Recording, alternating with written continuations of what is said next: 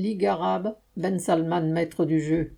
Le 32e sommet de la Ligue arabe, qui s'est tenu le 19 mai à Jeddah en Arabie saoudite, a été marqué par le retour sur la scène diplomatique du dirigeant syrien Bachar al-Assad. Après douze ans de mise à l'écart, Assad a été à nouveau autorisé à siéger aux côtés de la vingtaine de dirigeants regroupés au sein de cette organisation fondée au lendemain de la Deuxième Guerre mondiale. La Syrie avait été exclue en novembre 2011 de la Ligue arabe, celle-ci donnant comme prétexte le caractère sanglant de la répression menée alors par Assad pour se maintenir au pouvoir. En réalité, aucun des chefs d'État arabes ne se soucie du sort de la population syrienne, à commencer par le plus puissant d'entre eux, Mohamed Ben Salman, prince héritier d'Arabie saoudite, entre guillemets MBS, comme on le surnomme, est à la tête d'un régime ultra-réactionnaire, réprimant férocement ses opposants, qui sont emprisonnés et torturés par centaines. MBS lui-même a été mis à l'index quelque temps par les États occidentaux pour avoir fait enlever, assassiner et découper en morceaux le journaliste saoudien exilé aux États-Unis, Jamal Khashoggi.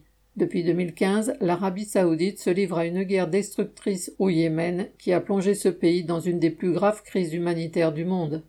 En se prononçant en faveur de l'exclusion de la Syrie, les dirigeants saoudiens s'étaient comportés en alliés fidèles de l'impérialisme américain et dans la continuité de la politique menée depuis la naissance de l'Arabie saoudite.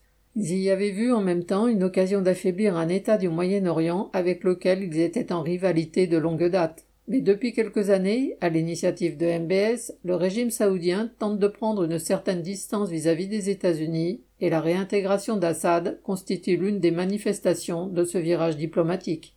D'une façon plus spectaculaire encore, défiant doublement les dirigeants américains, le chef de la diplomatie saoudienne s'est rendu à Pékin au mois de mars pour signer un accord de détente avec l'Iran. L'Arabie saoudite espère certainement que l'influence de l'Iran pourra faciliter la conclusion d'un accord de cessez-le-feu durable au Yémen pour mettre fin à une intervention militaire qui lui coûte de plus en plus cher. Au-delà de cette préoccupation, l'Arabie saoudite a manifestement l'ambition d'utiliser sa puissance financière pour jouer un rôle indépendant sur la scène internationale. Refusant le ralliement au camp occidental, MBS s'est dit, entre guillemets, prêt à mener des efforts de médiation entre Kiev et Moscou. Ainsi, il y a quelques mois, il a refusé d'augmenter sa production pétrolière pour atténuer la crise énergétique résultant du conflit, comme le lui demandait Washington. Mais dans le même temps, il a annoncé, entre guillemets, une aide humanitaire de 400 millions de dollars à l'Ukraine. À l'occasion du sommet de la Ligue arabe, MBS a pu renouveler ce jeu d'équilibriste en invitant Zelensky à faire étape à Jeddah lors de son voyage vers le Japon pour le G7.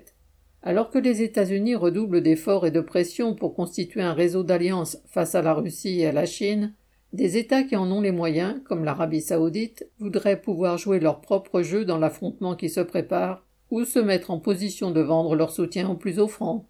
Marc Rémy.